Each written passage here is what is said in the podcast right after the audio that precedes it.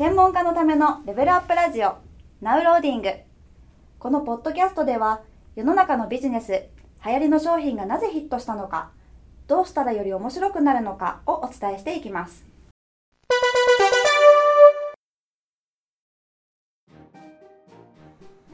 こんにちは。ゲーム戦略売上アップコンサルタントのジムです。今日も企業で使われているゲーミフィケーションの事例からですね、僕らのビジネスにそのゲーミフィケーションがどのように活用できるかということについてお話をしていきたいと思います。今日のテーマはですね、えベネッセさんの子供チャレンジ、子供チャレンジに使われているゲーミフィケーション事例についてお話をしていきたいと思います。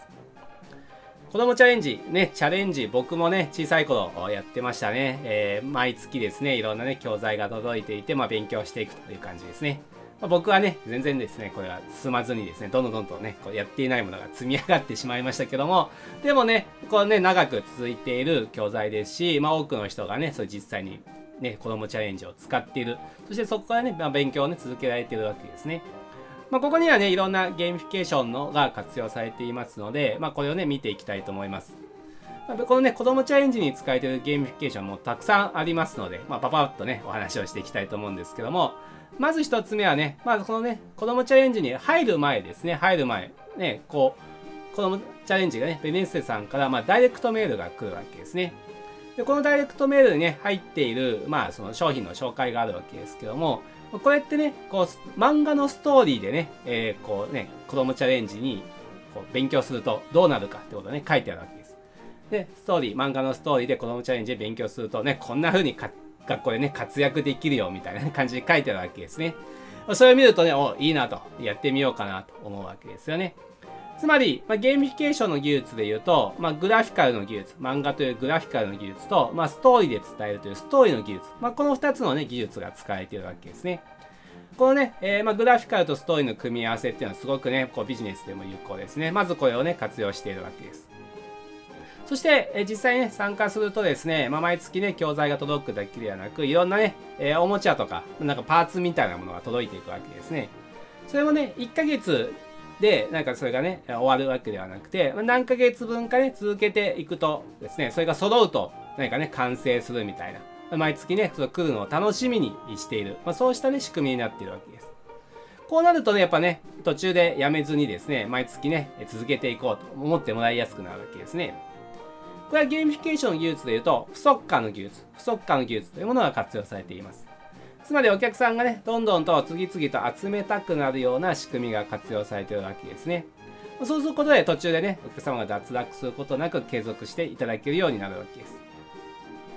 そして、この教材というのは当然ですね、えー子供お子さんのね、え学年に応じて違う教材が、まあ、来るわけですよね。まあ、年齢に応じて学べる教材の種類が違うわけです。これね、みんな同じ教材だと当然ね、難しすぎてわからない人と、まあ、簡単すぎる人が出てしまうわけですから、そのね、お客さん、まあ、お子さんのレベルに合わせて、学年に合わせて違う教材が届くわけですね。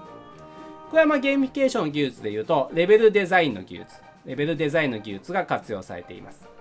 つまりお客さんね、えーその状態とかあ課題とかに応じて適切なものをね、提供することで、より皆さんの満足度を上げていこうということですね。このレベルデザインの技術があることでね、皆さんがよりね、自分に適したものが、ま、学べるわけですから、継続していただきやすくなるわけです。そして、このベネッセさんはではですね、こうイベント、オフラインのね、まあ、現リアルの世界のイベントもやってるわけですね。これが親子でね、参加できるようなイベントを行っているわけです。ま、そうすることでね、よりこのベネッセさんとの距離を近づけてですね、よりね、この子供チャレンジにま興味を持ってもらうと、ま、愛着を持っていただくということをやってるわけですね。これはゲーミフィケーションの技術で言うと、イベントの技術、イベントの技術が活用されています。そうしたね、イベントを行うことで、えそこからね、例えばまた次のね、商品への案内をしていたりとか、関係性をね、深めることで、またね、何かに参加していただく、まあ、そうした仕組みができてるわけですね。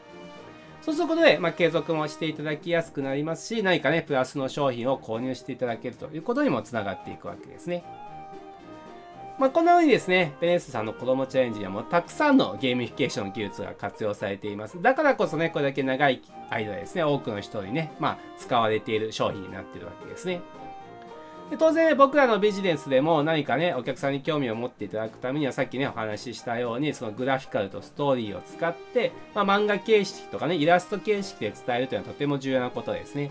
特に、まあ、僕みたいにね、専門家の方というのは商品自体もね、目に見えづらいですし、そのね、商品を買っていただくことでお客さんがどうなれるかっていうのもね、なかなか目に見えづらかったりしますよね。でも、そういうね、まあ、漫画形式って目に見えないものをね、こう絵に表すことができるわけですね。どんなにね、こう幸せになってるかとか、どんな楽しい気持ちになってるかってね、気持ちは見えないけど、漫画という形式になるとそれがね、見えてくるわけですよね。そうすることでね、お客さんにとてもね、興味を持っていただきやすくなるわけです。そして何かね、毎月参加していただくことで何かがね、揃っていくとか、何かがね、集まっていく。こうした仕組みもね、当然有効ですよね。例えば会員制なんてね、いうものをやっている方、最近だとオンラインサロンとかもありますけども、こういうのにいかに継続していただくかということが重要になりますので、それで何か毎月毎月参加していくことで集まっていく、完成していく、まあ、そうしたものができると継続してね、参加していただきやすくなりますよということですね。そしてお客さんのね、レベルに合わせてレベルデザインしていく。これもとても重要になります。これも同じように会員制とかね、えコミュニティみたいな。要はお客さん長くね、参加していただけるようなものの場合って特にそうですけども、お客さんのね、レベルがそれぞれね、まちまちになってくるわけですよね。初めて参加している人と、もうね、1年、2年、3年参加している人では当然理解度がね、大きく違うわけです。その方に全部ね、同じ、まあ、サービスを提供したり、同じコンテンツを提供していると、難しすぎてしまう人とか、なんかもう簡単だなと思う人が出てきちゃうわけですね。そうするとね、当然続きづらくなってしまうわけですよね。ですから、このレベルデザインの技術を使ってお客さんのね、状態に合わせた適切なものを提供するということができると、皆さんのね、満足度が上がっていくわけです。そしてこのね、イベントというのもとても重要ですね。まあね、こういった世の中ですから、オフライン、まあリアルのイベントもそうですし、まあオンライン上でもね、ウェブ上でもイベントができますよね。こうしたイベントを行うことで、お客さんとね、関係性をより高めていき、そしてそこでね、何か違う、またね、次の商品、次の方向性を指し示してあげることで、お客さんがね、次のステップにも進んでいただけるようになるわけですよね。まあ、このようにね、この、まあ、子供チャレンジの中にはたくさんのゲーミフィケーションが使われていて、皆さんのね、ビジネスにもたくさん役に立つですね、アイデアがあると思います。ぜひですね、皆さんのビジネスにも今日ね、お話ししたゲーミフィケーション技術を活用したアイデアをね、考えてみていただければと思います。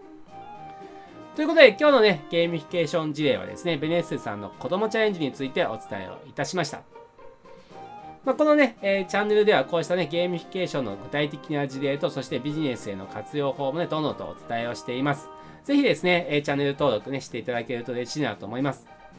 そして、このゲーミフィケーションの技術についてですね、全体的に解説をしている Facebook グループがあります。ゲーミフィケーション大百科という Facebook グループがあります。こちらのね、えー、リンクはですね、この動画の説明欄の方にも添付しておりますので、こちらからね、ぜひ参加していただければと思います。ゲーミフィケーション17個の技術がありますので、まあ、どんな技術があるかということをね、こちらに参加いただくとご覧いただくことができます。そして追加のね、情報も提供していきますので、ぜひこちらのグループにも参加いただければと思います。では、また次回の動画をお楽しみに。